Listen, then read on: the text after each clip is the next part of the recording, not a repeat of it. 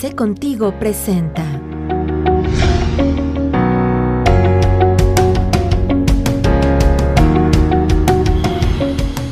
Derivado del convenio celebrado con la Organización Internacional del Trabajo en noviembre de 2018, se realizó la reforma a la ley laboral, en la cual se establece un proceso de legitimación de todos los contratos colectivos celebrados en México. Al respecto, platicamos con el doctor Oscar Guevara, quien nos comenta lo siguiente. ¿Qué tal? ¿Cómo están? Con el gusto de saludarles, pues nuevamente en una cápsula más precisamente para acrecentar un poco el conocimiento en materia fiscal, pero también en todo lo que circunda alrededor de ella. Hablaremos acerca del protocolo para la legitimación de los contratos colectivos de trabajo existentes. Como ya lo habíamos eh, anunciado en la entrada, eh, deriva precisamente de una reforma eh, legal que se hizo a la Ley Federal del Trabajo desde el pasado agosto del 2019, en donde ya entra en vigor un protocolo precisamente para la legitimación de estos contratos colectivos. El procedimiento de legitimación garantiza que los trabajadores conozcan y aprueben el contenido de los contratos colectivos a través de su voto libre, personal, directo y secreto. Estos principios fueron impuestos y fueron validados precisamente a través de esta propia reforma eh, que salió publicada en el Diario Oficial de la Federación el pasado 31 de julio del año 2019. Todos los sindicatos deberán cumplir con esta obligación en un plazo máximo de cuatro años. Y, en este sentido, pues ya hay un efecto eh, en tiempo retroactivo que a todas las empresas que se encuentren con un contrato colectivo de trabajo tienen la obligación de que el, que el, sindicato que administra este contrato colectivo deba de legitimarse a través de este protocolo. Em, todos estos sindicatos que en, competencia federal, pues estamos hablando de que se encuentran registrados en la Secretaría del Trabajo y Previsión Social alrededor de 1.900 sindicatos, cifras que fueron dadas a conocer precisamente por la titular del ramo, la Secretaria del Trabajo y eh, de la Secretaria del Trabajo de la Secretaría del Trabajo y Previsión Social.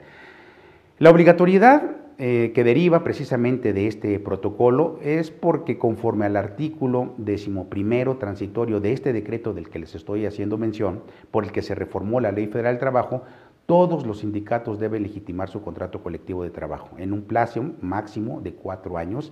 eh, y en donde a través de esta consulta, donde los trabajadores deberán, mediante este, estos principios de, de votación democrática, personal, libre, secreta y directa, deben aprobar o no el contenido de un contrato colectivo de trabajo. Y en este sentido, si desaprueban el contenido de este contrato colectivo, pues por vía de consecuencia también estarán desaprobando quién está administrando el contrato mismo.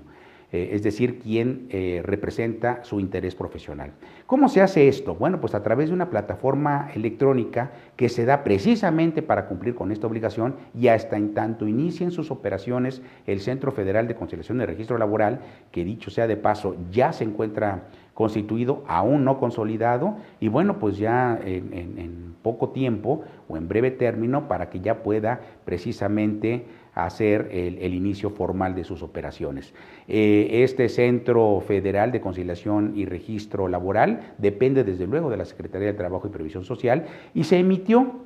que el protocolo para la verificación de los contratos colectivos de trabajo existentes, así como la plataforma electrónica para que los sindicatos se registren y programen también sus propias consultas. El procesamiento es eh, relativamente sencillo. Este protocolo establece que el secretario general del sindicato o el apoderado legal del mismo, que sea desde luego titular del contrato colectivo de trabajo, a legitimar deberá, en principio, dar aviso de la consulta a la Secretaría del Trabajo a través de la plataforma y registrar la información del sindicato eh, que debe de contener, desde luego, esta, esta información, la del patrón y el mismo contrato colectivo de trabajo. Aquellos sindicatos que requieran realizar la consulta en múltiples lugares porque tengan presencia en diferentes entidades eh, federativas, o en, diferentes estados, desde luego, bueno, pues tienen que llevar a cabo también este protocolo de manera simultánea o eh, que, se establezcan diferentes jornadas, pues así tendrán que manifestarlo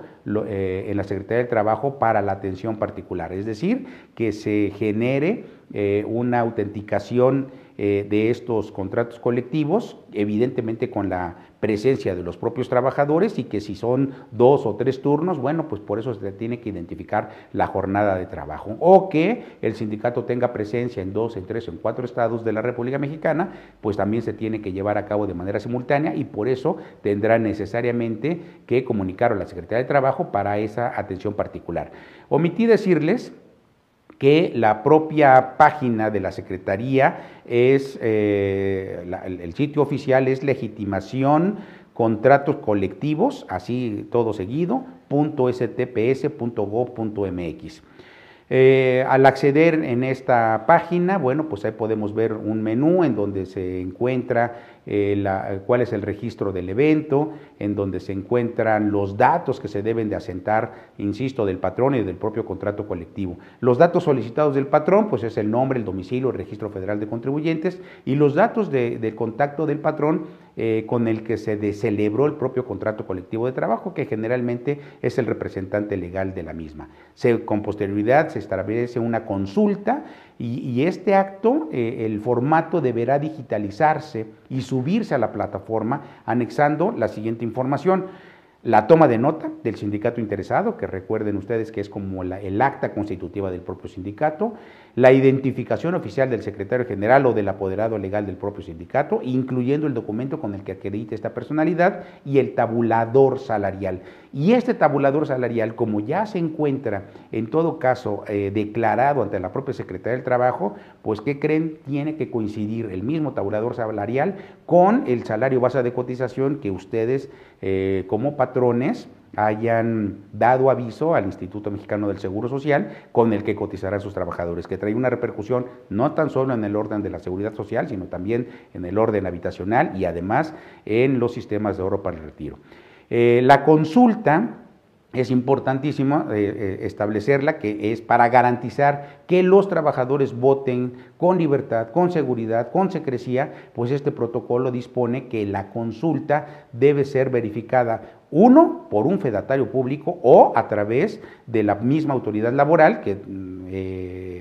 puede existir incluso que sea a través de los inspectores federales del trabajo. El sindicato elegirá la modalidad de su preferencia y bueno, pues tendrá que señalar el lugar, la fecha y la hora en que se realizará el evento. Una vez que éste quede registrado, la plataforma general pues tendrá que llevarse a cabo la convocatoria, la boleta, tendrá que generarse y, además las actas de votación que deben eh, utilizarse precisamente para la consulta. Si,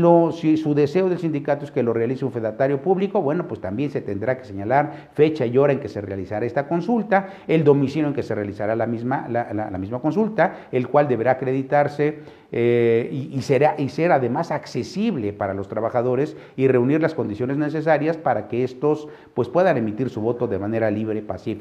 ágil, segura, sin que puedan ser coaccionados de forma alguna y el número, de, eh, el número así como el nombre de la patente, del documento análogo o de los datos de contacto del fedatario público que dará fe de dicha consulta. Si lo realiza por conducto de la autoridad federal, bueno, pues en este sentido lo tendrá que manifestar el sindicato solicitante y en este sentido, en este caso, tendrá igualmente que señalarse día y hora de la consulta, estará supeditado a la disponibilidad del personal de la autoridad laboral, que desafortunadamente pues es muy poco personal con el que pueden contar. Y por eso las agendas de las propias autoridades se postergan de manera, eh, de manera constante y, por tiempo considerablemente largo. Pero bueno, pues eh, en este sentido, eh, cuando ya se lleva el, una vez llenado este formato de aviso, este deberá imprimirse y firmarse de manera autógrafa por el promovente, por el sindicato promovente,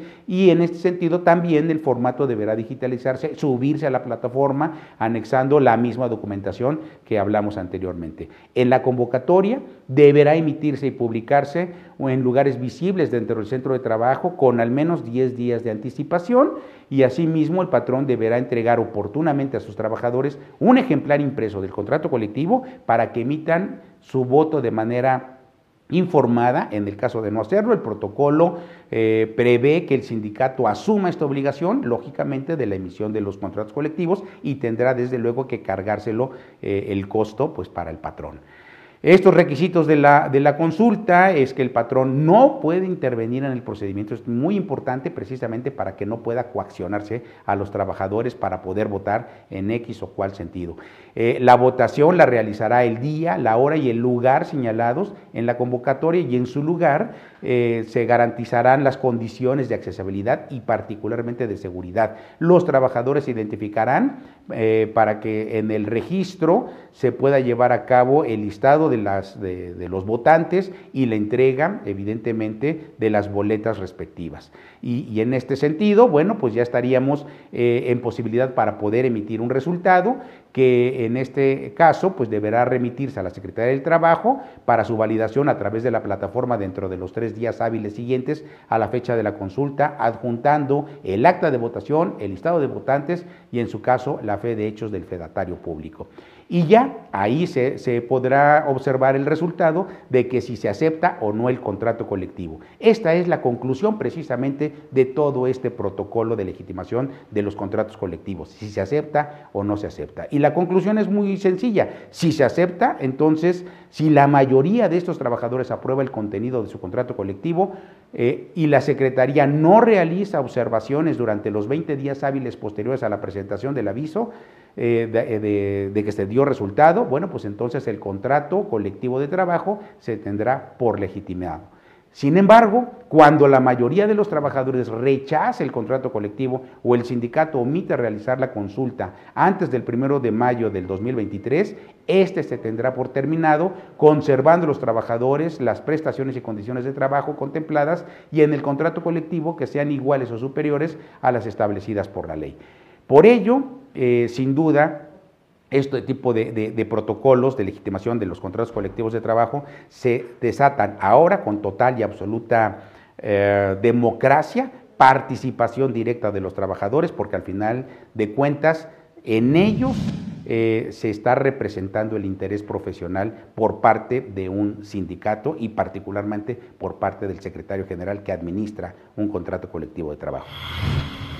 Agradecemos al doctor Oscar Guevara por los comentarios que nos acaba de compartir. Como conclusión, debemos de tener en cuenta que todos los contratos colectivos que se usaban como figuras de protección para los patrones tendrán un proceso de legitimación que permitirá a la Secretaría de Trabajo establecer los lineamientos específicos para identificar que estos verdaderamente velen por los intereses de los trabajadores. Te invitamos a seguirnos en nuestras redes sociales.